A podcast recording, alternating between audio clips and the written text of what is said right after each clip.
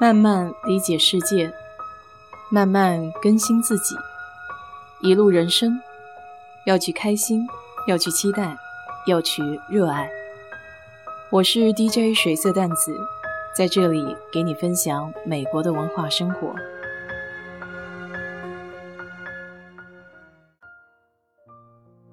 有听友问出国体检还有入校前体检的问题，其实我的经验应该很过时了。都是十几年前的事情，印象里就是去靠近新街口附近的一栋大楼里，然后做了几项检查就结束了。当时肺部有阴影，还小担心了一下，那个是小时候肺炎留下的印记。还有一本黄色的疫苗记录，现在还放在家里呢。再近一点的就是绿卡体检，在休斯顿中国城的一家中国人的诊所里弄的。也是因为这个 X-ray 的事情，来回捣鼓了好几次，还重新拍片子什么的。今年疫情，估计出国体检可能会更加严格。就着网上的一些信息，聊点儿注意事项吧。首先，普通医院开具的体检证明，美国大学不会承认，得去各地的出入境卫生检疫中心去做。再有就是每个国家对疫苗的要求。和每个大学的体检表格都会不一样，所以得去各自的学校找相应的表格，按照学校的要求来做相应的项目。有的学校会邮件或以快递的方式发送体检表格，如果学校没有表格的话，那么就按照体检中心做一套常规检查就可以了。这里需要注意的是疫苗的接种。有的学校会要求学生在入学前完成几种疫苗的接种，如果不准时完成的话，会耽误入学的时间。在这里也提醒一下，如果学校的疫苗表格上需要你完成相应的疫苗，那么你就必须完成，否则学校会不允许你进入。一般学生都会选择在国内打疫苗，因为国内相对而言还是要便宜一些，而且和医生交流也比较方便。当然，如果你的学校说明可以免费给你打，那么你也可以出去了之后再打。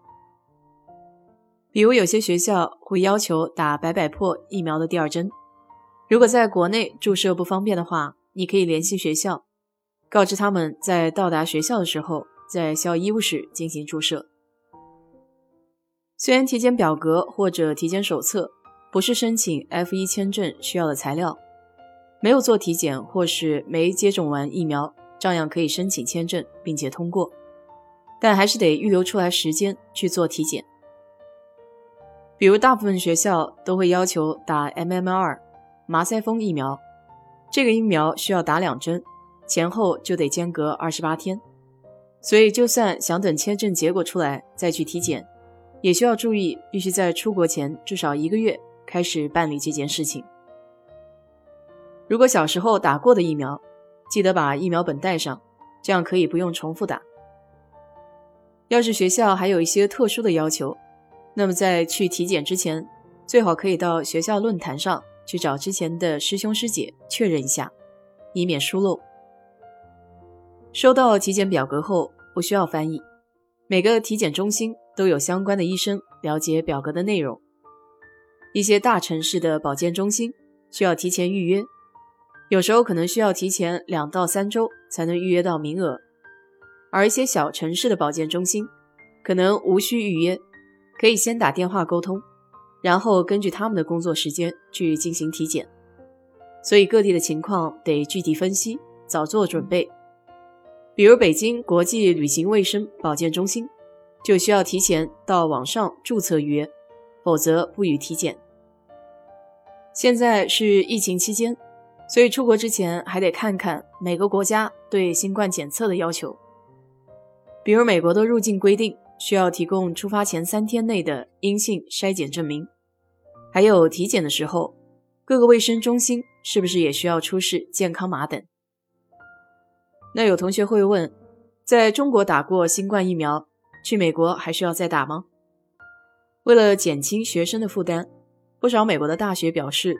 认可世界卫生组织批准的中国国药产的新冠疫苗，所以可以自己查一下大学的通告。总之一句话，要是收到了学校的录取通知书，就得尽早开始关注体检方面的事。说实话，我已经记不清到了美国后有没有人看这个体检的小红本和疫苗的小黄本，可能学校会要求出示一下，但具体的流程我都忘得一干二净了。所以，要是有刚刚出来入学的朋友，可以在评论区给别人分享一下。好了，今天就聊到这里。如果你对这期节目感兴趣的话，欢迎在我的评论区留言，谢谢。